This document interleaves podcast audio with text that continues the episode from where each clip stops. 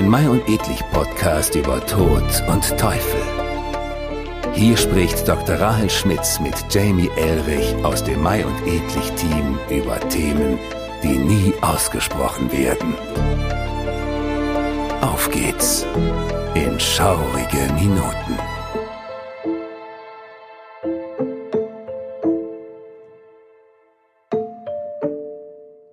Und damit hallo und herzlich willkommen zu Memento Macabre, einem Mai und Edlich Podcast über Tod und Teufel zur Ausstellung Tod und Teufel, die wir ab September äh, oder seit September schon im Kunstpalast äh, sehen dürfen. Mein Name ist Jamie Elrich aus dem Team von Mai und Edlich und diesen Podcast äh, mache ich natürlich nicht alleine, sondern habe mir wieder einmal dankenswerterweise unsere Expertin für das Macabre geholt, nämlich Dr. Rahel Schmitz. Rahel, schön, dass du da bist. Ja, hi Jamie, schön dich zu hören und schön mit dir wieder über Terror und Horror zu reden. ich freue mich auch. Terror vor allem ist äh, schon mal ein guter Einstieg für heute, denn äh, ich weiß, du hast uns heute ein Thema mitgebracht, mit dem sich sicherlich alle irgendwie äh, schon mal rumgeschlagen haben in irgendeinem Medium und das jeden schon mal fasziniert hat, nämlich die Untoten. Und äh, vielleicht einmal für die Zuhörer, warum wir gesagt haben, dass wir das Thema mit aufnehmen wollen, ist nicht nur dass wir eine natürlich gnadenlose Faszination für Popkultur, Literatur und äh, alles, was sich drumherum bewegt haben, sondern auch einfach, dass wir uns ähm, gefragt haben, woher kommt denn die Faszination an den Untoten? Ne? Dieses, dieses absolut widersprüchliche, was da drin steckt. Denn ähm, Untot ist eine sehr komische Beschreibung, denn entweder etwas ist tot oder es ist halt eben nicht tot. Oder es ist beziehungsweise lebendig. Es ist ja äh, so ähnlich wie bei schwanger und nicht schwanger. Man kann ja nicht unschwanger sein oder man würde es nur sehr schlecht beschreiben, dass das so ist. Und trotzdem ähm, haben wir da eine Faszination für und äh, viele Monster, die uns eben auch in Horrorfilmen oder in der Literatur begegnen, sind eben untot. Die sind gestorben und wandeln dennoch umher. Eben die besten Beispiele, die wir da haben, sind Vampire und äh, Zombies. Und äh, ich weiß, irgendwo fliegen da auch noch im wahrsten Sinne des Wortes Geister herum, aber über die reden wir heute nicht, denn die sind ein Sonderfall, weil sie körperlos sind.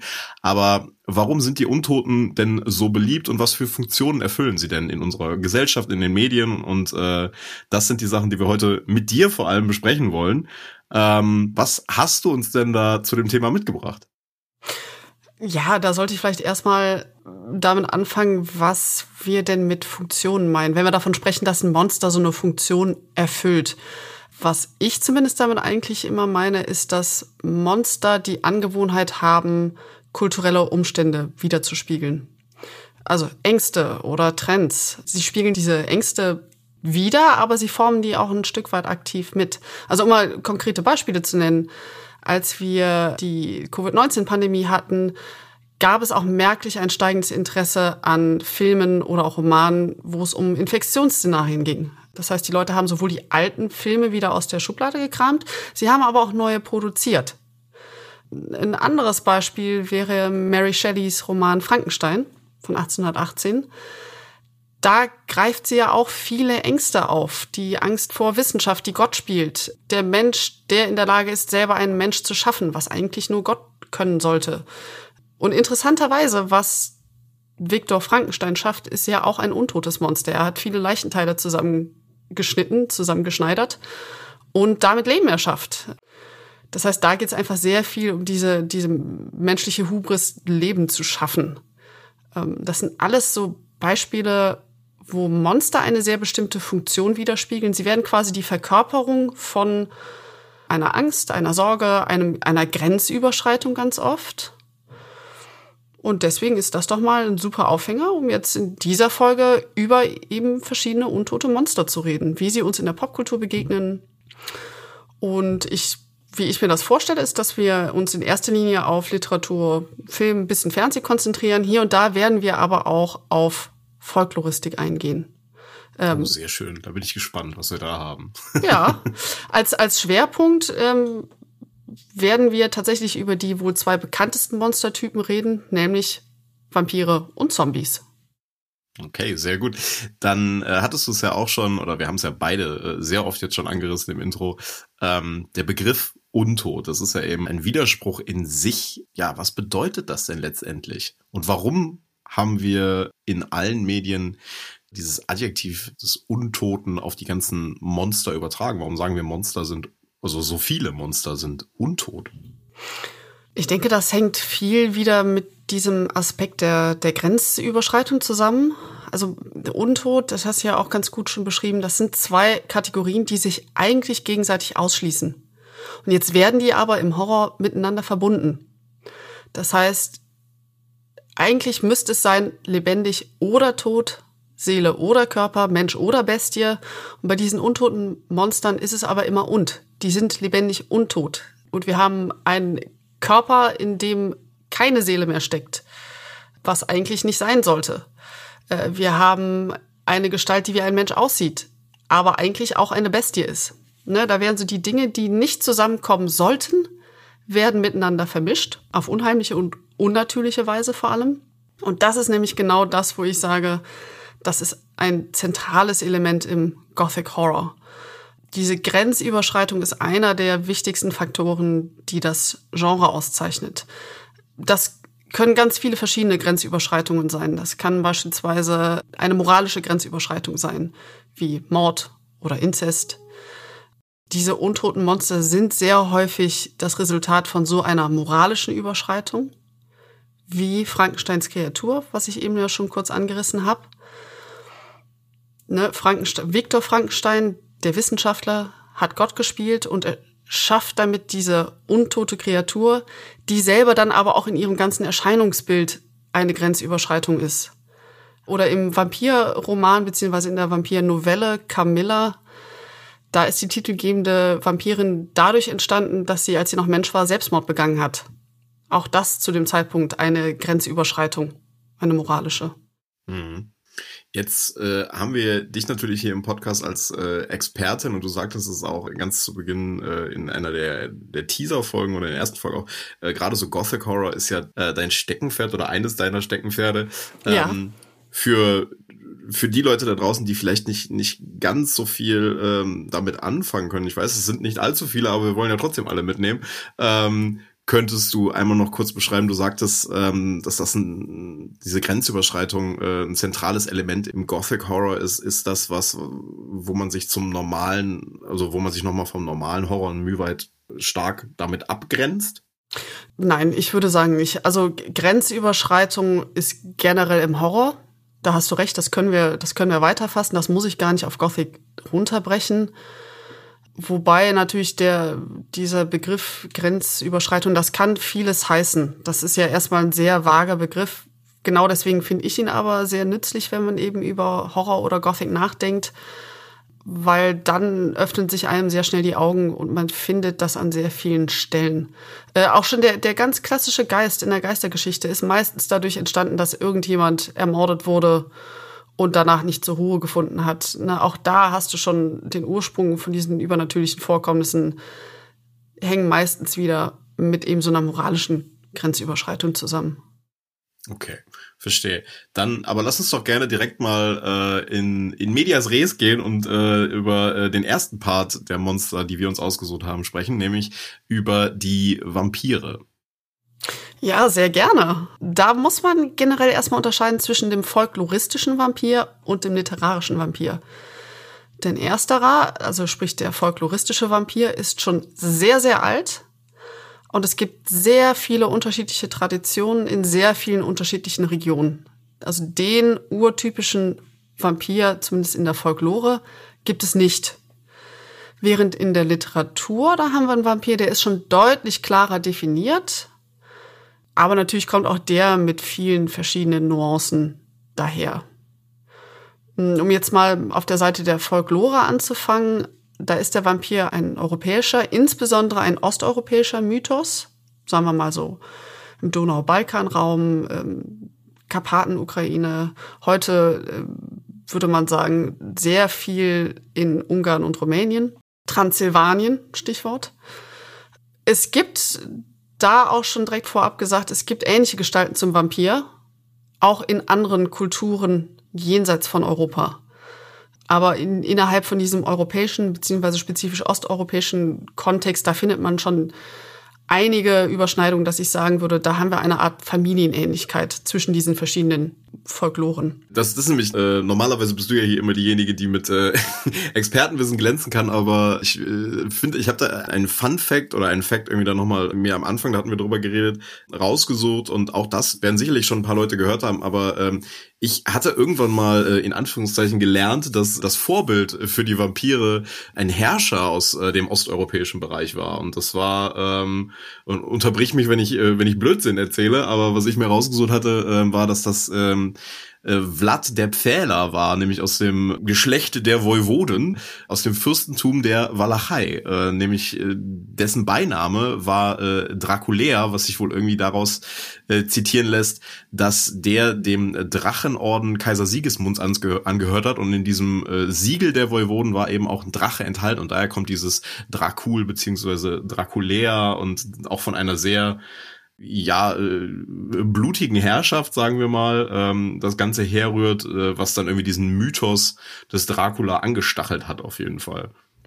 Ja, das ist ein sehr guter, sehr guter Einwurf, den du machst, weil das zeigt auch schon sehr stark, dieser Vlad der Fehler, der ist beispielsweise für den Roman Dracula ein Stück weit ein Vorbild. Im 1992er Film Bram Stokers Dracula ähm, wird das auch sehr stark aufgegriffen und da sieht man, wie so aus der tatsächlichen Historie, aus der Geschichte zusammen mit Folklore wird dann irgendwann so ein literarischer Urtyp.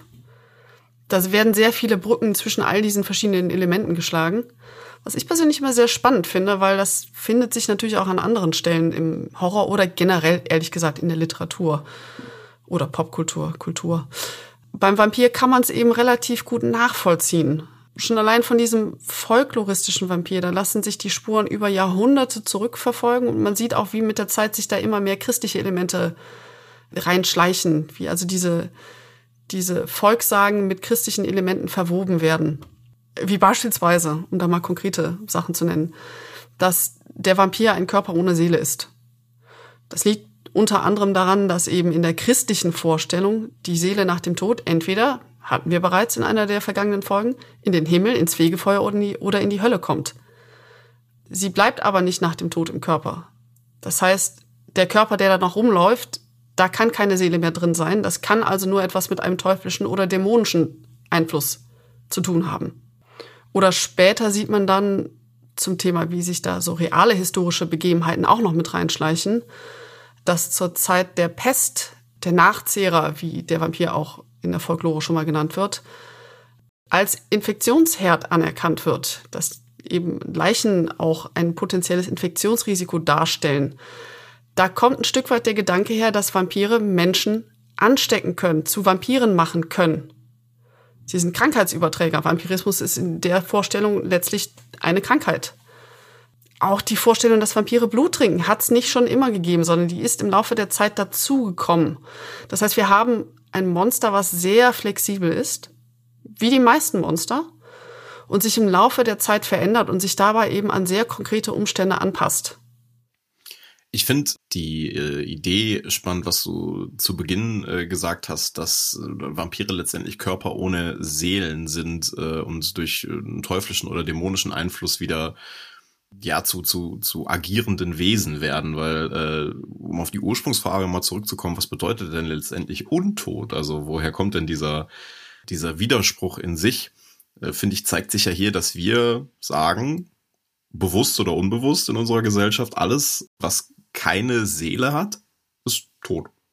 Und untot bedeutet letztendlich, ich besitze einen mehr oder minder, wenn wir später zu den Zombies kommen, mehr oder minder intakten Körper, der in Funktion von etwas anderem äh, jetzt funktioniert. Das ist dann unsere Definition von untot. Das, äh, die, die, die Gleichzeitigkeit eines funktionierenden Körpers oder sehr vieler funktionierender Körperteile und etwas anderem, das mich übernommen hat. Ja, ja. Wobei man da schon in Frage stellen könnte, inwiefern bin ich denn noch von was anderem übernommen? Oder ist es wirklich die gleiche Gestalt, aber ansonsten hat es mit dem ursprünglichen Menschen nichts mehr zu tun? Das ist eine Sache, da kommen wir später auch noch drauf zu sprechen, aber wo die Fernsehserie Buffy sehr viel draus gemacht hat. Da kommen ja sehr viele Vampire drin vor und das sind eben alles diese Körper ohne Seele, bis auf den einen Vampir, Angel, der hat seine Seele wieder und da wird eigentlich im Grunde genommen auch verdeutlicht, dass auch die anderen Vampire, die keine Seele haben, die haben aber schon noch Charakterzüge von Zeiten, wo sie gelebt haben, behalten. Also, da gibt's tatsächlich einige spannende Ideen, wie mit diesem Seele- und Körperthema umgegangen wird. Ja, für diejenigen, die bei der Aufnahme nicht dabei sind, ihr seht mich hier grinsen wie ein Honigkuchenpferd, weil ich mich sehr darüber freue, dass wir heute über Buffy äh, und Angel reden dürfen, weil das ein sehr großer Teil meiner Teenie-Jahre war, wie wo diese Serie mich begleitet hat. Bei mir auch, ja. ja. Das Verlassen, also was ja Vampire tun, ist, sie bleiben nicht im Grab. Und das ist in mehrfacher Hinsicht auch eben schon in dieser Volksvorstellung natürlich sehr gefährlich. Da hängt zum einen auch wieder ein Infektionsgedanke drin, aber auch, dass dadurch natürlich die Totenruhe gestört wird. Wir haben einen Menschen zu Grabe gelegt, der soll da bitte auch bleiben. Und es hat in der Geschichte immer wieder Versuche gegeben, die Leichen daran, davon abzuhalten, aus den Gräbern wieder aufzustehen was an sich aber auch, könnte man sagen, zumindest in die Richtung der Störung der Totenruhe geht. Also beispielsweise, es ist Verstorbenen ähm, oder Verstorbenen sind schwere Steine in den Mund gelegt worden. Denn es gab diese Vorstellung, dass eben Vampire oder Nachzehrer, Nachzehrer deswegen, weil sie auch nach dem Tod immer noch geknabbert und gezehrt haben, ähm, dass sie sich nach und nach durch ihr Leichentuch durchkauen würden und dann anschließend eben Krankheiten verbreiten würden. Spezifisch in Polen ist aber noch ein anderes Extrem gefunden worden, nämlich ein Körper, bei dem um den Hals nach dem Begräbnis eine Sichel platziert wurde, das damit diese Person nicht wieder also, aufstehen kann das ist auch, ist auch Wahnsinn. Also ich habe noch im Kopf, dass es äh, ja irgendwann auch mal diese Gräber gab, wo man so kleine äh, Glocken äh, angebracht hatte, weil man Sorge hatte, dass man jemanden aus Versehen lebendig begraben hat. Und äh, ja. hier ist es ja eigentlich das Gegenteil. Äh, ja. hier bringt man dann äh, Waffen in das Grab, damit man hofft, dass derjenige nicht mehr rauskommt. Das ist auch verrückt. Ja. Oder auch, dass teilweise die Körper gefesselt worden sind nach dem Tod. Sehr viele verschiedene Begräbnisformen, die irgendwie verhindern sollten, dass da jemand als Vampir wieder aufsteht. Ich darf hier vielleicht einmal kurz nochmal einen Hinweis machen auf einen Content-Piece, das wir bei uns bei Mal Etliche Magazin ähm, haben. Wir äh, haben nämlich auch vor einiger Zeit schon äh, ein Interview äh, geführt mit einer, ähm, ja, mit einem Geisterführer quasi, der mit uns durch Helsinki ging. Da ging es halt auch ganz viel um äh, Totenkultur. Das kann ich nur empfehlen für diejenigen, die sich äh, vielleicht für die etwas morbiden Themen der Totenunterbringung interessieren. Da sind auch einige sehr äh, spannende Fälle dabei, wie das Ganze so in, in Finnland aussieht. Oh, das finde ich ja selbst sehr spannend. Ich kann es dir nur empfehlen, guck's dir gerne an. Ja, wunderbar. Danke für den Tipp. In der Literatur ist dann so circa ab dem 19. Jahrhundert, kann man sagen, der Vampir eine sehr präsente Figur, die auch eben immer mehr eine wiedererkennbare Form annimmt. Und ich würde auch behaupten, schon direkt im 19. Jahrhundert wird der Vampir immer mehr zu einem Symbol für die Dinge dieser Zeit. Sprich, unter anderem den Kolonialismus, ähm, aber auch für die damals geltenden gesellschaftlichen Normen. Ähm, das Festhalten an archaischen Traditionen. Also das 19. Jahrhundert, insbesondere wenn man nach England guckt, sprich das viktorianische Zeitalter, ist einfach ein Zeitalter der rapiden Modernisierung, Industrialisierung, Urbanisierung. Es sind sehr viele Umbrüche und es ist ein, ein regelrechtes Drängen nach vorne, weg von den alten Traditionen. Und das sieht man auch tatsächlich daran, was für Vampirgeschichten da in der Literatur Einzug erhalten. Die zwei wahrscheinlich berühmtesten Beispiele aus dieser Zeit sind einmal Joseph Sheridan Le Camilla von 1872. Das habe ich eben schon mal kurz erwähnt. Das ist eine Novelle, auf die heute ein im Horrorfilm zumindest sehr beliebtes Subgenre zurückgeht, nämlich das der lesbischen Vampirinnen. Der andere ist natürlich Bram Stokers Dracula. Der ist ein bisschen später erschienen, 1897. Und die haben, obwohl sie in puncto Story sind die sehr unterschiedlich, aber sie haben sehr, sehr viele Parallelen. Wie beispielsweise in beiden sind die Vampire Aristokraten. Das heißt, sie stehen für ein veraltetes Machtsystem. Ähm, sie sind beide sehr homoerotisch. Das heißt, sie stehen auch für eine abnormale Sexualität. Sie sind beide fremdländisch. Stichwort Kolonialismus hier wieder. Ne, Dinge, die auch von außen dann ins Empire zurückgebracht werden, was zwangsläufig eben bei dieser, bei dieser Form von Kulturkontakt passieren muss. Gleichzeitig ist aber dieser Kolonialismus auch zu dem Zeitpunkt wirtschaftlich notwendig gewesen, damit das Empire so florieren konnte, wie es das getan hat. In beiden Erzählungen bleibt aber dieser, dieser ältere Krankheitsgedanke, wie ich den eben schon erwähnt habe, in der Folkloristik, der bleibt bestehen. Das heißt, beispielsweise in Bram Stokers Dracula, da tritt äh, Dracula gerne mit vielen Ratten auf. Als das Schiff, die Demeter, mit der Dracula von Transsilvanien nach London reist, im Hafen einläuft, dann sind auf dem Schiff sehr, sehr viele Ratten.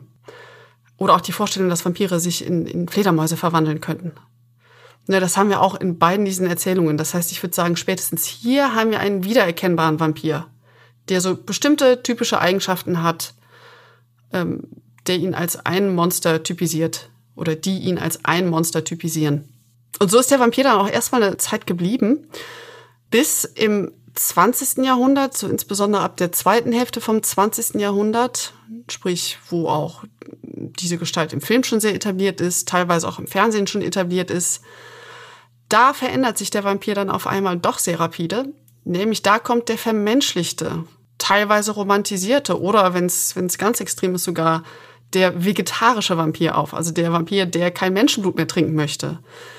Ähm, wir haben das ein Stück weit schon in den Vampirromanen von Anne Rice, also beispielsweise in ihrem Roman Gespräch mit einem Vampir von 1976, der dann 1994 eben als Film Interview with the Vampire berühmt geworden ist. Wir haben das eben in Buffy mit Angel, den ich eben erwähnt hatte, der Vampir, der eine Vampir mit Seele, der deswegen kein Menschenblut mehr, also er trinkt trotzdem Menschenblut teilweise, das sind aber Blutkonserven. Und das und äh, der Vampir mit Seele, der ja nur seine Seele durch quasi einen, einen Fluch erhalten hat, was ja nochmal das Spannende ist. Die anderen Vampire in Buffy, für diejenigen, die sich mit der Serie nicht auseinandergesetzt hat, also erstens, das ist eine Schande, das solltet ihr tun. und zweitens, ähm, also der Vampir Angel ist der einzige Vampir mit Seele, weil er von einer äh, äh Gruppe äh, verflucht wurde, ähm, weil er deren Tochter, glaube ich, getötet hat. Ähm, mhm. Und äh, er ist deswegen auch derjenige, der quasi dauerhaft leidet. Also die anderen Vampire in der Serie leiden in dem Sinne nicht. Sie leiden natürlich, wenn sie gejagt werden als Vampire, aber äh, er ist derjenige, der quasi rein in seiner Existenz leidet, weil ihm ja, mehr oder minder die Menschlichkeit wiedergegeben wurde und ein Moralsystem, sagen wir es mal so, ne? Und er dann realisiert, was äh, in den ganzen 100 Jahren davor in seiner Existenz eigentlich passiert ist. Also ich finde, das zeigt auch wieder ganz schön dieses, was wir gerade eben schon mal hatten. Was bedeutet letztendlich Untot? Es ist die Abwesenheit der Seele in, der Begriffsdefinition. Äh, und hier wird die Seele wiedergegeben und dann er bleibt trotzdem ein Vampir, aber ja, ab dann ist seine Existenz eigentlich nur schrecklich für ihn. Ja, er kann sich einfach sehr genau daran erinnern, was er getan hat. Und das ist dann, muss man sagen, also spezifisch diese Dynamik in Buffy wird zur Blaupause dann noch für zwei andere sehr bekannte Franchises, nämlich einmal natürlich die Twilight-Romane und Filme von Stephen E. Meyer und natürlich auch die Fernsehserie The Vampire Diaries. Ich habe um, das ähm. in meinen Notizen einmal freundlich als die, die Trash-Abteilung notiert, aber äh, Fans der Serie äh, ist natürlich keine persönliche Kritik. Das darf jeder gut finden, der das möchte. Wir, wir shamen da nicht. Äh, was wir in all diesen Beispielen haben, ist eben Vampire, die versuchen, ihre Menschlichkeit zu bewahren, indem sie den Kern dessen, was ihre Unmenschlichkeit eigentlich ausmacht, also sprich das Bluttrinken, das Menschenjagen, indem sie eben das verneinen. Und ganz oft kommt da dann noch so eine Prise hm, die Schöne und das Biest rein, dass für all diese vegetarischen Vampire die Liebe die eine Sache ist, mit der diese finstere Monstrosität des Vampirs überwunden werden kann. Ne, in, in, in mhm. Buffy, Angel verliebt sich in in die titelgebende Figur in Buffy, die ja eigentlich eine Vampirjägerin ist. Und dann ist es eine sehr mhm. romantische Liebesgeschichte, die nicht sein darf. Und das haben wir eben auch in vielen der anderen Beispielen. Diesen, ja, ich würde wirklich sagen, es ist eben die Schöne und das Biest auf Vampir übersetzt. Ja, total. Also gerade der Punkt, ne, eben mit äh, Liebe ist eine Sache, die die, die die Monstrosität ein Stück weit überwinden kann und aber in manchen Situationen auch zu quasi noch Schlimmerem führt. Also wenn wir äh, uns Anne Rice Gespräch mit einem Vampir angucken, ist ja äh, Louis derjenige, der aus Mitleid jedenfalls in der, in der Serienneuauflage, muss man dazu sagen, äh, da gab es eine Serienneuauflage von, äh, ein Mädchen rettet, äh, mhm. ein kleines Mädchen, und die dann, äh, also er rettet sie, indem er sie zu einem Vampir macht. Er macht aber einfach eine, ich glaube sogar vorpubertäre äh, ja. zu einer zu einer unsterblichen, die für immer elf ist. Also im Film ist sie glaube ich elf, in der Serie später ist sie 15, 16. Äh, nichtsdestotrotz wird sie den Rest ihres Lebens als Kind behandelt, obwohl sie dann schon 100 Jahre alt ist. Und das ist führt bei diesem Charakter zum Beispiel zu absolutem Wahnsinn und zu absoluten mhm. Aggressionsausfällen wobei ihre Existenz ja eigentlich auch, so wie du sagst, eigentlich aus Liebe geboren ist, was aber eher nur die Liebe des Charakter Louis ist, der Leben erhalten wollte, der helfen wollte und dann aber ähnlich wie bei Angel im Buffy ja quasi dieses Mädchen auch wieder verflucht hat und dazu geführt hat, dass sie eine unerträgliche Existenz führen muss. Ja, ja, und was man da hat, ähm, so paradox das auch klingt, aber da geht's dann auf einmal sehr viel um zwischenmenschliche Beziehungen oder zwischenvampirische Beziehungen was noch mit so Vampiren ein Jahrhundert vorher, Camilla, Dracula, nicht denkbar gewesen wäre. Na, auf, auf einmal, das ist das, was ich meinte mit der vermenschlichte Vampir, auf einmal werden da sehr menschliche Standards auf dieses Monster aufgemünzt. Und das hat auch in unserer allerersten Folge Westry Page in ihrem O-Ton erwähnt. Das ist ein genereller Trend gegen Ende des 20. Jahrhunderts, dass Monster zunehmend zum Sympathieträger werden. Ähm, Monster, die aufgrund ihrer Individualität und vor allen Dingen ihrer Andersartigkeit bewunderns- und schützenswert macht. Und im Gegenzug dann aber auch die Feststellung, naja, die wahren Monster sind aber eigentlich die Menschen. Das ist auch was, was mit diesen vermenschlichten Vampiren eben immer wieder, ja, ich sag mal, erforscht wird wie sich da so eine eigene Gesellschaft entwickelt, die Regeln befolgt, die wir als Menschen nachvollziehen können, die jetzt auch nicht unbedingt unproblematisch ist, wo es auch Machtkämpfe gibt, was auch immer. Ähm, und dadurch wird natürlich wieder zum Stichwort, welche Funktionen erfüllen Monster, dadurch wird hier ein Spiegel geworfen darauf, wie läuft es denn bei uns? Und was sind so unsere moralischen Kämpfe, unser, unser Blut trinken, was wir nicht tun sollten?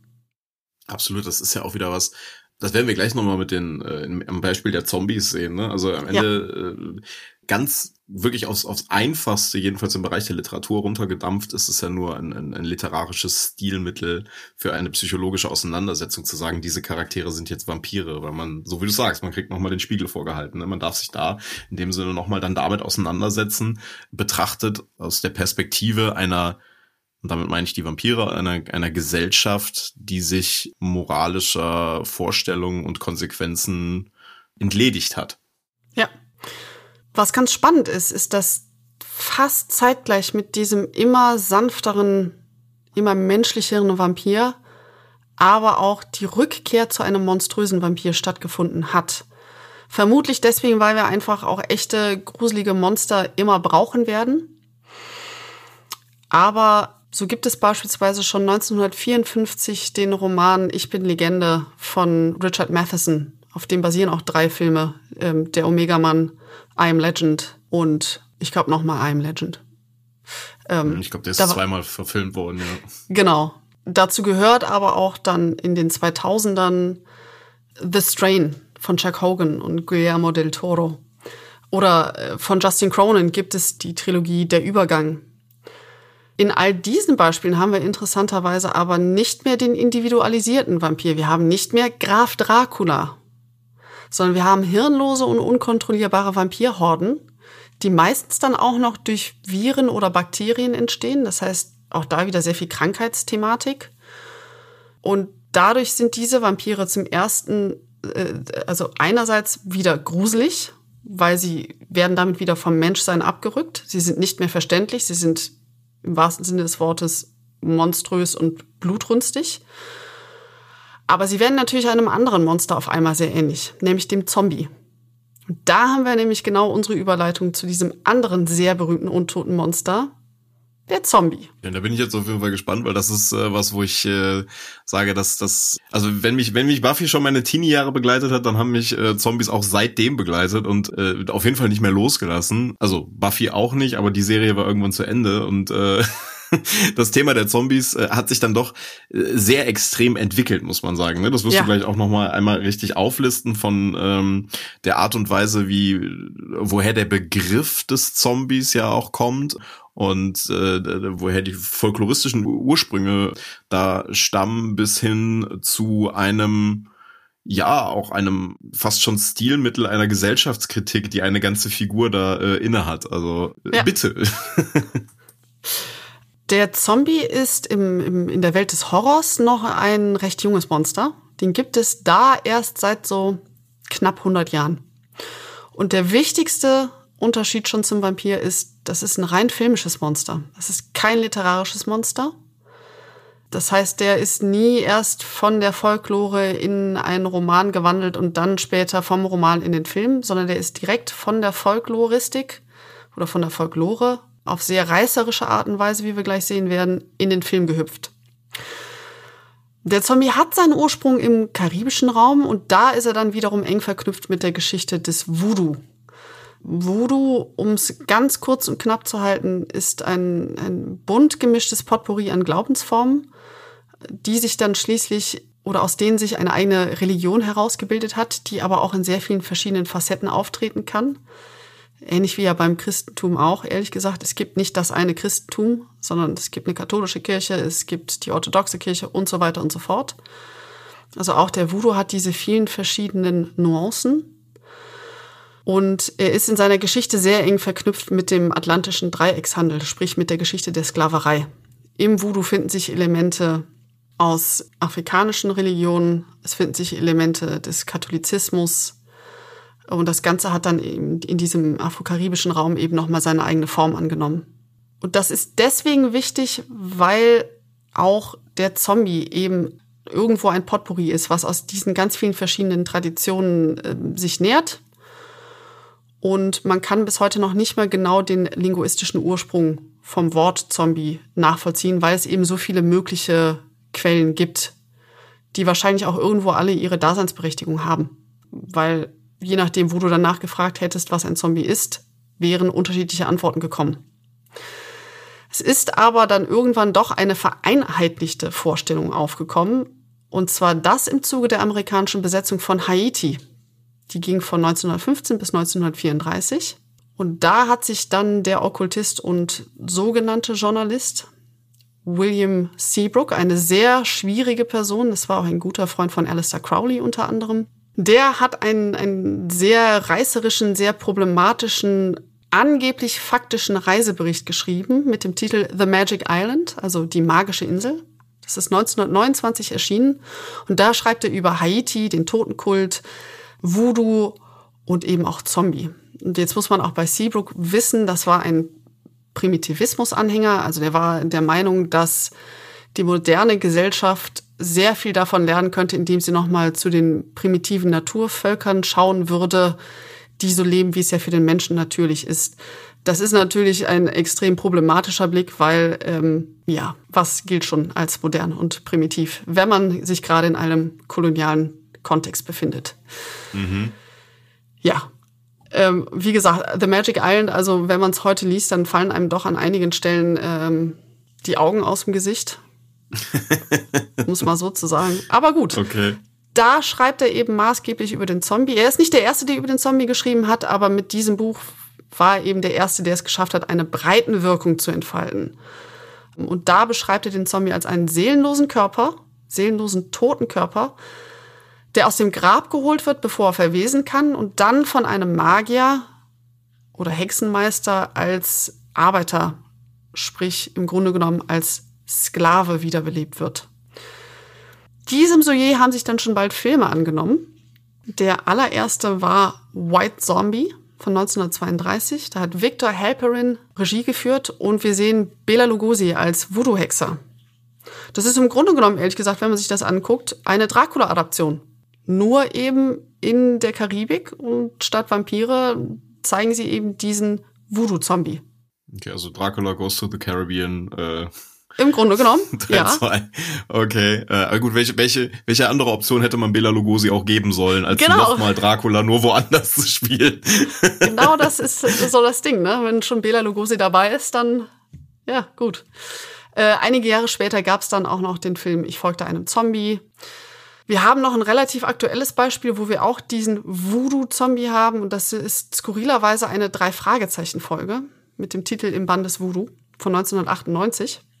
Auch da geht es eben um diese Idee von Scheintoten, die mittels Voodoo-Magie, da sogar eine Voodoo-Puppe, äh, kreiert werden. Äh, natürlich ist da aber am Ende alles logisch zu erklären, wie das für die drei Fragezeichen typisch ist.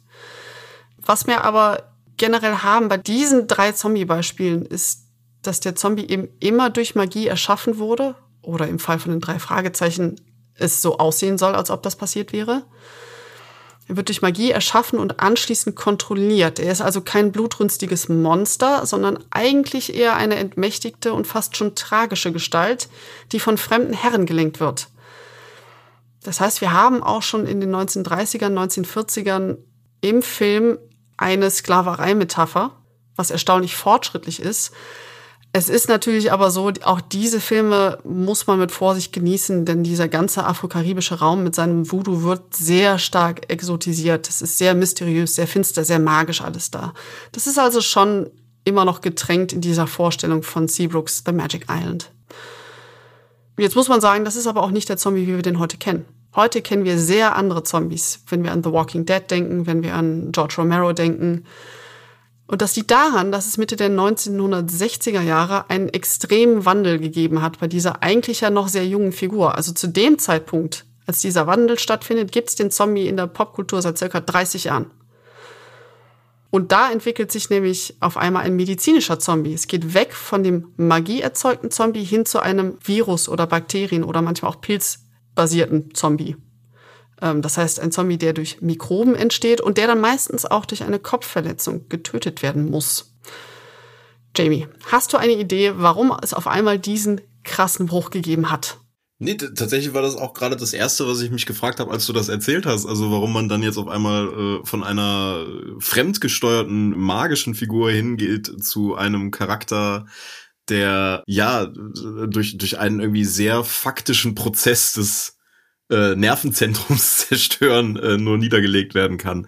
Ich könnte fairerweise natürlich in deine Notizen läuern, aber das mache ich jetzt nicht. ähm, und äh, lasse mich davon überraschen, was du uns mitgebracht hast, warum das so ist. Das ist ein Thema, wo sich ähm, in der Kulturwissenschaft die Leute immer wieder mit befassen. Und ähm, es gibt verschiedene Versuche oder verschiedene Ansätze, das zu erklären. Ein Grund ist schlichtweg, dass 1968 eben George Romeros Die Nacht der lebenden Toten erschienen ist. Ein sehr erfolgreicher Film, ein sehr gut gemachter Film, der diese Regel etabliert hat.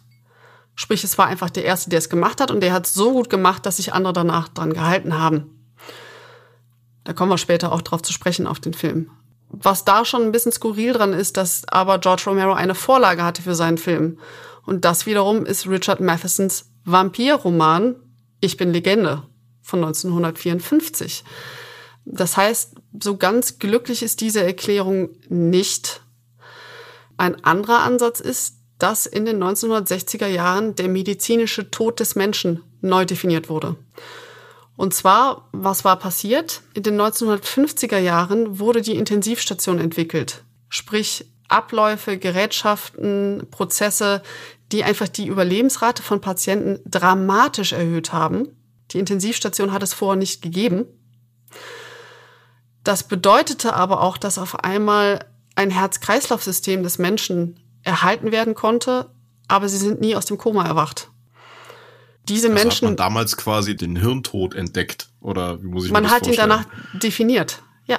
Ah, okay. okay. Also w- w- gleichzeitig ist das auch der Zeitpunkt, wo die Transplantationsmedizin sehr große Fortschritte gemacht hat. Und da muss man auch sagen, Koma-Patienten, die, wie wir heute sagen würden, hirntot sind, sind in der Hinsicht eine sehr wichtige Ressource. Das heißt, da kam dann die Frage auf, wie man mit diesen Neomords, wie sie genannt wurden, oder auch manchmal ins Deutsche, also wie es ins Deutsche übersetzt wurde, die ähm, schlagende Herzkadaver, Also Beating Heart Cadaver war ein stehender Begriff, wie man mit diesen jetzt umgehen sollte. Das heißt, es hat sich 1968, skurrilerweise also genau in dem Jahr, wo George Romeros Die Nacht der lebenden Toten erschienen ist, ein ähm, Komitee zusammengesetzt an der Harvard Medical School.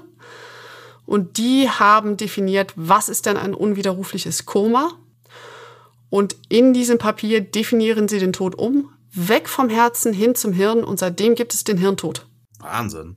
Das wusste ich tatsächlich nicht. Das ist, äh, das finde ich, finde ich äh, sehr, sehr spannend und ähm, ja, so so schnell können wir die Brücke schlagen ähm, äh, von mysteriösen Fantasiegestalten äh, hin zur modernen Medizin. Äh, ja, das finde ich sehr spannend, sehr cool. Schaut man sich dann so die die Zombie-Filme an, die dann kommen, wie eben die Nacht der lebenden Toten. Gut, wie gesagt, das ist erst das gleiche Jahr, wo der Film erscheint, wie auch diese neue Definition aufkommt. Aber auf einmal haben wir Zombies, die mit einem Kopfschuss oder einer massiven Kopfverletzung getötet werden können. Denn sonst bleiben sie weiter am Leben. Nimmst einen Arm Vor ab. Vor allem getötet werden müssen, ne? Genau. Also, ja, absolut. Aber lass uns doch mal genau auf die Zombie-Filme von George Romero eingehen. Ich weiß, da bist du auch sehr großer Fan von. absolut. Also äh, das, äh, das ist auf jeden Fall eine, eine ganze Zeit meines Lebens damit äh, verbracht, mich durch alle Romero-Filme durch, äh, durchzugucken. Ich glaube, fairerweise, ich habe irgendwann, ich musste irgendwann aufhören. Nicht, weil es mich zu sehr geruselt hat, sondern ähm, weil es zu viel Zeit eingenommen hat. Aber ich glaube, ähm, gefühlt habe ich äh, jeden äh, Romero-Film gesehen und ist natürlich ähm, sehr spannend da auch, wie sich die Figur da nochmal entwickelt hat. Also wir hatten es ja ähnlich, du hast es ja einmal angerissen. Ähm, bei den Vampiren, die sich auch in dem, was sie in ihren jeweiligen literarischen Existenzen machen, ähm, entwickelt haben und was, was sie da ausmacht an ihrem, in ihrem Konflikt, den sie haben, äh, ist es ja bei den, äh, bei den Zombies ähnlich. Äh, wir haben äh, bei Die Nacht der lebenden Toten haben wir was, wo sie einfach eine unheimliche Bedrohung in erster Linie einmal darstellen.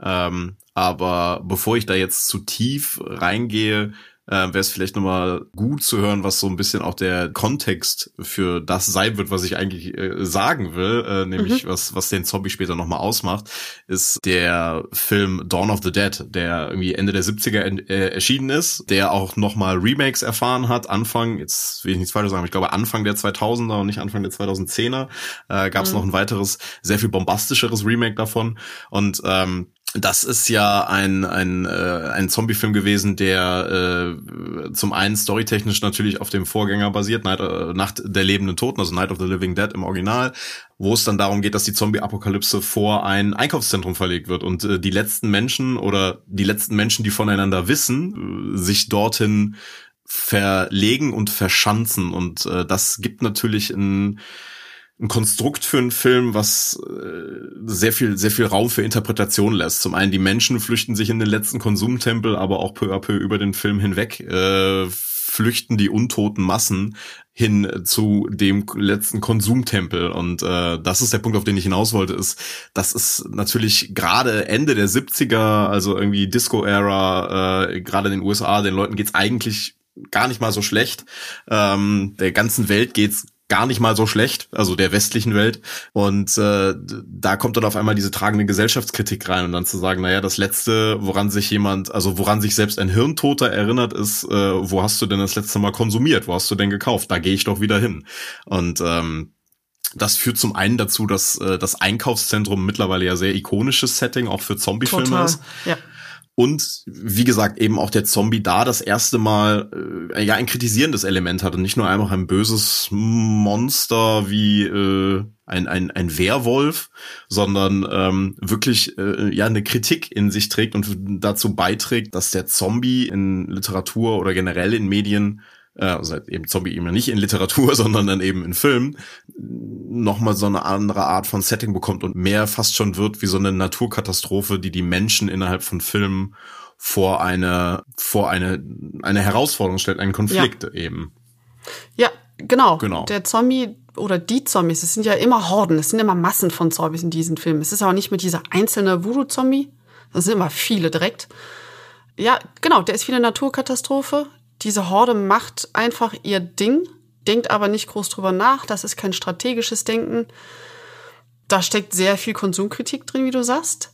Wirft aber auch wieder den Blick darauf, wie verhalten sich denn die Menschen, die, also die Überlebenden. Diese, diese Gruppe, die sich dann verschanzt, ob es jetzt im ersten Film im Farmhaus ist oder im zweiten Film in der Mall, im Einkaufszentrum die sind dann ja auch irgendwo wieder die wahren Monster, weil es bricht sofort ein Überlebenskampf. Wer ist der Stärkere los? Wer ähm, wirft wen vor die Tür? Wer darf entscheiden, wer mit in die Gruppe gehört und wer nicht mehr dazu gehört? Und das sind ja alles Themen, die dann auch im Zombie-Film oder später in Serien, in Videospielen sich total festgebissen haben. Also ich denke hier an ähm, 28 Days Later, ich denke an die Resident Evil-Reihe, egal ob jetzt im Spiel oder in den Filmen äh, The Walking Dead. Da haben wir überall diese Themen, die immer und immer und immer wieder auf den Tisch gebracht werden. Weswegen auch einige Leute, beispielsweise Stephen King hat das schon gesagt, der Meinung sind, dass es eine Übersättigung gegeben hat und dass The Walking Dead beispielsweise im Grunde genommen eine Soap Opera ist, weil es geht um menschliche Beziehungen, die Zombies sind nur auch da. Aber offensichtlich ist es damit ja auch ein Thema, was uns sehr beschäftigt. Ja, es ist genau, es ist vor allem, ähm, um da auch nochmal ein zusätzliches Beispiel mit reinzunehmen, sei es jetzt das Spiel oder die Serie The Last of Us, ist ah, ja, ja, auch eine ja. Serie, die ähm, natürlich auch mit mit medizinischen Zombies, die jetzt nicht als als äh, Zombies, wer die Serie gesehen hat oder das Spiel gespielt hat, ähm, nicht in dem Sinne als Zombies, sondern als die nennen sich Klicker äh, äh definiert werden, aber es sind halt medizinische Monster, sagen wir es mal so, weil die durch einen Pilz geschaffen wurden, denen halt auch jedwede Form von Menschlichkeit genommen wurde. Aber das ist halt was, Stephen King hat in dem Sinne recht, dass er natürlich sagt, es ist eine Art äh, Soap Opera geworden, was im Falle von The Walking Dead sicherlich äh, im Verlaufe der Serie immer schlimmer wurde. Aber gerade zu Beginn, und das ist halt auch bei The Last of Us ja so, sehr viele grundsätzliche menschliche und Gesellschaftsprobleme in den Vordergrund erlaubt äh, zu stellen. Also der Zombie als Stilmittel, äh, um jetzt mal von der Figur zum Stilmittel zu kommen, erlaubt es ja einem, einem Schreiberling ganz viel viele äußerlich störende, regulierende Faktoren rauszunehmen. Also eine funktionierende ja. Gesellschaft sorgt ja dafür, dass viele Konflikte, die Menschen miteinander haben, anders gelöst werden oder umgangen werden können. Wenn mhm. du diese, sagen wir mal, diese Zombie-Naturkatastrophe, um das einmal aufzugreifen, hast, fallen diese ganzen Faktoren weg und du kommst nicht drum herum, dich mit diesen Problemen auseinanderzusetzen. Sei es ähm, die, äh, die Problematik in The Walking Dead, dass äh, Charaktere kaputte Beziehungen untereinander haben, äh, kaputte Liebesbeziehungen, ähm, sei es äh, in The Last of Us der psychisch labile Horder, der sich nicht mit seinen Emotionen auseinandersetzen kann, der dann einen Partner kennenlernt äh, und dadurch dann weiß, was Liebe bedeutet. Das konnte er erst ja. wenn ja, die Welt untergegangen ist. Ne? Also das, das erlaubt einem sehr viel, wenn man den Zombie äh, oder eine Art Zombie als Stilmittel einfach einsetzt. Ja. Und das, das finde ich ist, also ich mag Stephen King, aber da finde ich ist seine, wenn es eine negativ gemeinte Kritik war, tatsächlich gar nicht so gut platziert, weil, also wie gesagt, der Zombie als Stilmittel erlaubt einem als Schreiber oder Schreiberin wahnsinnig viel, gerade in der menschlichen Psyche. Ja, ich sehe da persönlich beide Seiten. Mir selber sind, ist dieser Zombie-Hype auch schnell zu viel geworden. Ich kann das anderen Leuten gut lassen und bin mir relativ sicher, wenn der Hype nicht mehr ganz so groß ist, kommt irgendwann sowieso der Moment, wo ich mir denke, hm, ein Zombie-Film könnte ich mir eigentlich noch mal angucken. Einfach weil es dann nicht mehr diese, ne, weil es dann nicht mehr diese Übersättigung hat. Ähm, das kann ich mir, verstehen. Das ist mir auch mit Vampiren schon so gegangen und das ist, glaube ich, generell eine Sache, die man mit vielen dieser Monstern und vielen dieser Genres im Allgemeinen hat. Ja, absolut. Also die Masse macht das Gift, ne? Das ist ja, äh, ist, ja genau, absolut. Das ist sowieso jetzt ein ganz nettes Sprungbrett ähm, zu dem, was ich eigentlich als nächstes gerne machen würde, nämlich genau diese zwei Monster, den Vampir und den Zombie, mal miteinander in Beziehung zu bringen. Weil da hat es immer wieder Überschneidungen gegeben. Ne, wie eben habe ich ja schon kurz gesagt. Die Inspiration zu einem der berühmtesten Zombie-Filme, die wir heute haben, Die Nacht der lebenden Toten, war ein Vampirroman. Und so gibt es noch viele andere Überschneidungen und zwar würde ich sagen, die machen sich insbesondere da deutlich, wo wir eben über die Funktion von Monstern reden. Warum wir in der Gesellschaft und in der Kultur immer wieder Monster erschaffen und warum wir sie ein Stück weit auch brauchen. Fangen wir mal mit ganz offensichtlichen Unterschieden zwischen den Vampiren, äh, zwischen diesen beiden Monstern an. Nämlich, wie kriegt man die wieder los? Beim Vampir ist es die Vorstellung, das Herz muss zerstört werden. Ne, Holzpfahl durchs Herz. Vielleicht müssen sie dann auch noch geköpft und, äh, und verbrannt werden. Aber eigentlich das, was du überall immer hast, ist, das Herz muss auf eine bestimmte Art und Weise zerstört werden. Und beim Zombie ist es eben der Kopf. Da könnte man jetzt schon überlegen, dass da auch einfach diese beiden Monster ein Zeichen ihrer Zeit sind, eben durch diese Umdefinition vom Tod, weg vom Herz hin zum Hirn. Was ich aber behaupten würde, wenn man sich jetzt mal die Zeiten anguckt, wo es in der Popkultur beide Monster gegeben hat, den Vampir und den Zombie, dann glaube ich, dass die tatsächlich ein Stück weit aufeinander reagieren und sich gegenseitig Spiegelbilder sind. Also der, ne, als der Vampir ein Gewissen entwickelt, als wir zu den Anne Rice Romanen kommen und später zu Buffy, und als er also anfängt, das menschliche Blut zu vermeiden, da kriegt er auf einmal in der Popkultur ein Gegengewicht. Das sind entweder Vampire, die dann ultramonströs sind, aber auch nicht mehr individualisiert, die also auch in Horden auftreten, oder eben dann direkt der Zombie. Und diese Hordenvampire haben die Angewohnheit in den Romanen und Filmen, wo sie auftauchen, sehr zombieartig zu sein. Das heißt, man kann sagen, der medizinische Zombie und meinetwegen auch der Zombie-Vampir, diese hybride Gestalt, die haben ihre Hochzeit genau zu dem Zeitpunkt, wo der Vampir immer zivilisierter und immer weniger monströs wird. Ähm, Bedeutet ja, es ist ja schon fast ein bisschen Yin und Yang ja. der, der Monsterwelt. Es bedingt sich. Das würde ich behaupten, ist eine sehr akkurate Darstellung. Deswegen habe ich auch später eine, eine spannende Frage mitgebracht, aber die ist für später, wie gesagt, wo ich sehr gespannt bin, was, was deine Meinung sein wird. Ich, äh, du sagst das gerade, äh, äh, spannende Frage. Ich würde tatsächlich äh, einmal äh, eine spannende Frage von, also wie ich behaupte, eine spannende Frage von mir mitbringen. Okay, ähm, ja. und zwar, äh, wo du das jetzt alles erklärt hast, ähm, oder auch ja sehr äh, gut ausgeführt hast hinsichtlich der der der Art und Weise, wie sich Zombies und Vampire bedingen, ähm, hat sich mir da die Frage gestellt als als Hobbypsychologe in, in Bezug auch auf diesen äh, auf Freud und den psychischen Apparat. Also wer das nicht kennt, der äh, psychische Apparat äh, bezeichnet das S, Ich und Über-Ich, also das S, das triebgesteuerte, das Ich, der der kritische Verstand, der dem Menschen angehört. Und ähm, das Über-Ich, was so unsere Gebote und Verbote in der Gesellschaft sind, in Bezug darauf, ob Vampire und Zombies vielleicht so eine Art Gedankenexperiment sind oder ein personalisierter Testballon für Menschen, wie es wäre in Bezug auf Vampire, wenn Menschen kein Über-Ich hätten, also kein, kein Gefühl von Geboten und Verboten, sondern einfach nur, ja, trieb, triebgesteuert und äh, entscheidungsfähig ähm, mhm. Oder im, im Falle des Zombies, wie sie wären, wenn sie das reine S wären. Ne? Dann wären sie ja ja das, was wir uns auch vielleicht unter einem Zombie oder einem wilden Tier vorstellen, was ja im Endeffekt äh, einem Zombie teilweise relativ nahe kommt, ein, ein wild gewordenes Tier, ein bösartiges wild gewordenes Tier. Ähm, ich weiß nicht, ob wir diese Frage jetzt hier irgendwie äh, beantworten können, aber ich fand, also sie hat sich mir auf jeden Fall gestellt, ne, inwiefern diese diese diese Charaktere äh, dafür so ein Gedankenexperiment sein könnten. Und die Frage macht auch eine sehr spannende Perspektive auf die, auf diese Kreaturen auf. Ne? Was ist der Zombie? Was macht den in erster Linie aus? Hm, hm, hm, der kann so entstehen, der kann so entstehen. Ich würde behaupten, das, was den Zombie immer ausmacht, ist, dass er hungrig ist. er ist immer hungrig. Egal, ob der jetzt durch ein Virus, durch einen Pilz, was auch immer entstanden ist, der ist immer hungrig. Und genauso könnte man beim Vampir sagen, zum Stichwort, was bleibt übrig, wenn es kein Super-Ich gibt.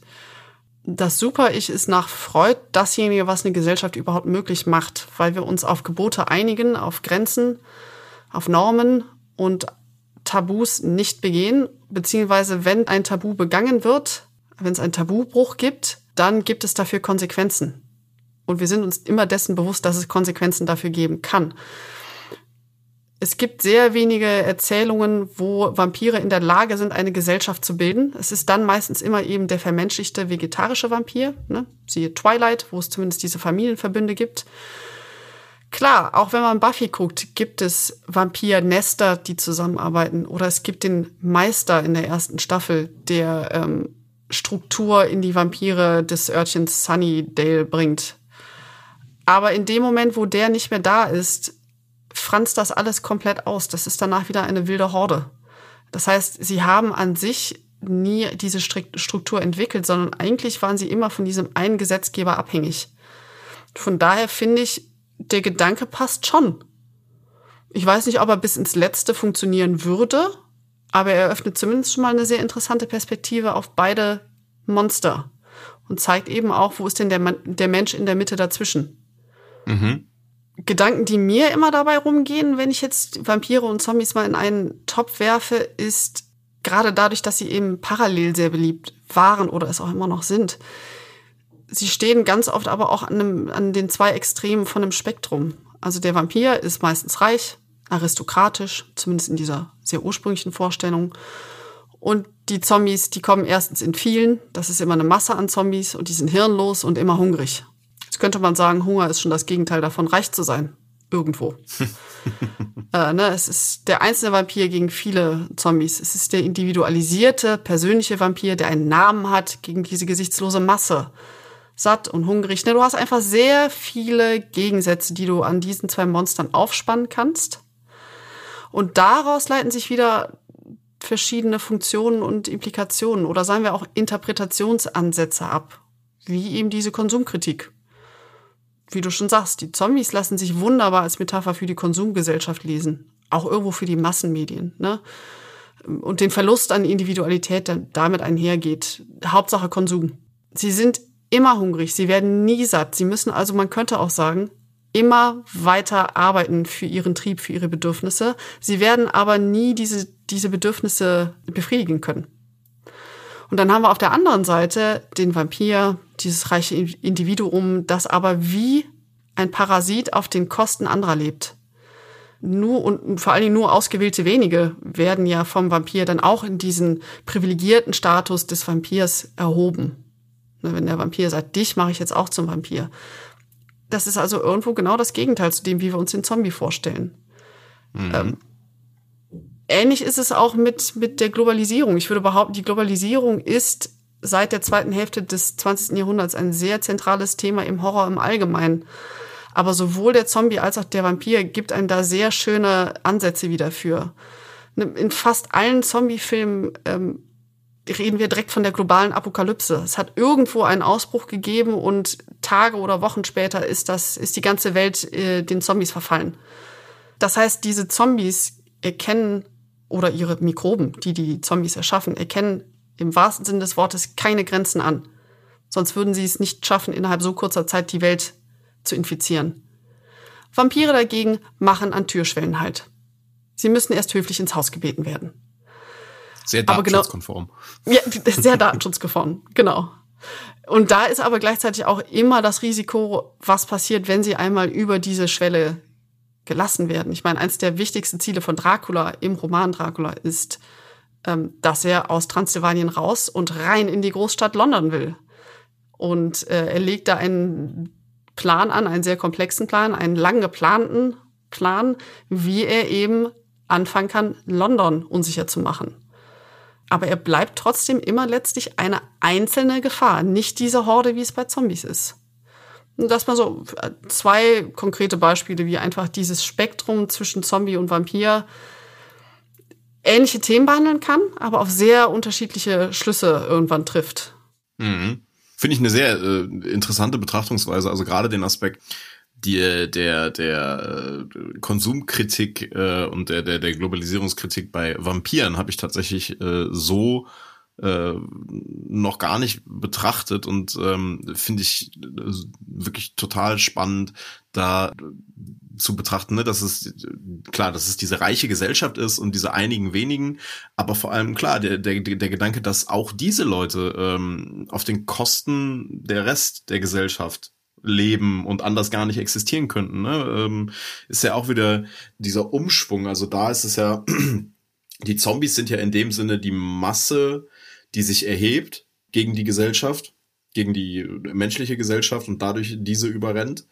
Und bei den Vampiren sind die Einzelnen so stark, dass die Masse sich gar nicht erhebt. Also äh, natürlich auch in Teilen, äh, weil die, die Geschichte ist bedingt, dass niemand weiß, dass sie existieren, aber selbst in mhm. den, äh, selbst in den Geschichten, wo bekannt ist, dass diese existieren, ist es nicht möglich einfach. Ja, genau. Jetzt die Frage, die ich eben so angeteasert habe, wo ich sehr gespannt bin, was deine Meinung ist. Aktuell ist der Zombie dabei, eine ähnliche Entwicklung zu durchlaufen wie der Vampir auch, nämlich er wird zunehmend vermenschlicht. Beispielsweise in den beiden Serien iZombie und Santa Clarita Diet oder auch im Film Warm Bodies. Jetzt ist natürlich die Frage, welches Monster nimmt denn dann den Platz ein? das äh, ist eine sehr gute Frage. Das ist, äh, ich weiß gar nicht, ob ich, ob ich das so im, im Einzelnen auf ein Monster runterbrechen würde, würde oder auf eine, eine, ein Charakterzug eines Monsters. Also ich kann mir vorstellen, was wir haben, äh, was wir ja sehr lange in dieser Folge besprochen haben, ist äh, die Idee davon, dass Zombies und Vampire gerne vermenschlicht werden, um verschiedene Probleme nochmal darzustellen. Mhm. Dass wir vielleicht noch mal die Wiederkehr von etwas haben, was wir sehr lange nicht hatten, was aber auch äh, eine, eine, eine Zweispaltigkeit in sich hat. Und das ist tatsächlich der Werwolf. Also diese Werwolf-Gesellschaft, in der sich äh, der Menschen ja in der Regel tagsüber das normale Menschendasein haben und des Nachts, vor allem im Vollmond, sich dann in ein, ein wildes, triebgesteuertes Wesen verwandeln, gegen das, wo sie gar nicht so viel unternehmen können, aber am nächsten Tag oftmals mit den Erinnerungen leben müssen, was sie getan haben. Und das ist was, wir haben es jetzt bei äh, Marvel gesehen, die haben ja nochmal mhm. ähm, das, das Werwolf-Thema in einem ihrer letzten äh, Spin-offs mit aufgenommen. Wir haben es natürlich immer mal wieder in anderen Serien und Filmen mit dabei gehabt. Wir haben es bei Buffy mit dabei gehabt, mit äh, mit dem Charakter von äh, Seth Green, der ähm, der Oz. Äh, hieß er genau, ähm, der äh, ein Werwolf oder von einem Werwolf gebissen wurde. Ähm, wir haben es in den Filmen äh, wie Underworld gehabt, wo die Vampire ähm, eine große herrschende Gesellschaft waren und die Werwölfe quasi das, das, das Pendant dazu, zu den etwas wilderen, äh, äh, zu, der, zu einer etwas wilderen äh, Gesellschaft. Dasselbe äh, eben auch bei Twilight. Auch da gab es, ja. Wenn man es Werwölfe nennen möchte, waren auch diese da. Ich kann mir, ich kann mir vorstellen, dass das was ist, ähm, was wir wieder sehen werden, weil eben auch dieses Monster äh, im Gegensatz zu manch anderen Monstern, wie beispielsweise Frankenstein, der nochmal sicherlich eine ganz andere, äh, oder Frankensteins Monster, um genau zu sein, nochmal eine ganz andere Thematik irgendwie hatte. Da, da, da spiegelt sich halt auch in den Werwölfen so eine Art, äh, ja, so ein Zwiespalt wieder, ne, zwischen der mhm. Menschlichkeit und äh, diesen triebgesteuerten. Mhm. Ja, anders als der Vampir, der ja durch und durch Vampir ist. Der Werwolf hat zwei Seiten, das stimmt. Und die sind so, schon im Charakter äh, quasi drin. Ne? Also die müssen wir im, im Gegensatz zu Zombies und Vampiren müssen wir diese denen nicht neu hinzuschreiben. Wobei es natürlich immer wieder schön ist, wenn ein Stilmittel sich entwickelt. Das wünschen wir uns ja alle. Wir ja. wollen ja nicht, dass alles so immer so bleibt, wie es ist. Dann kennen wir es ja alle schon.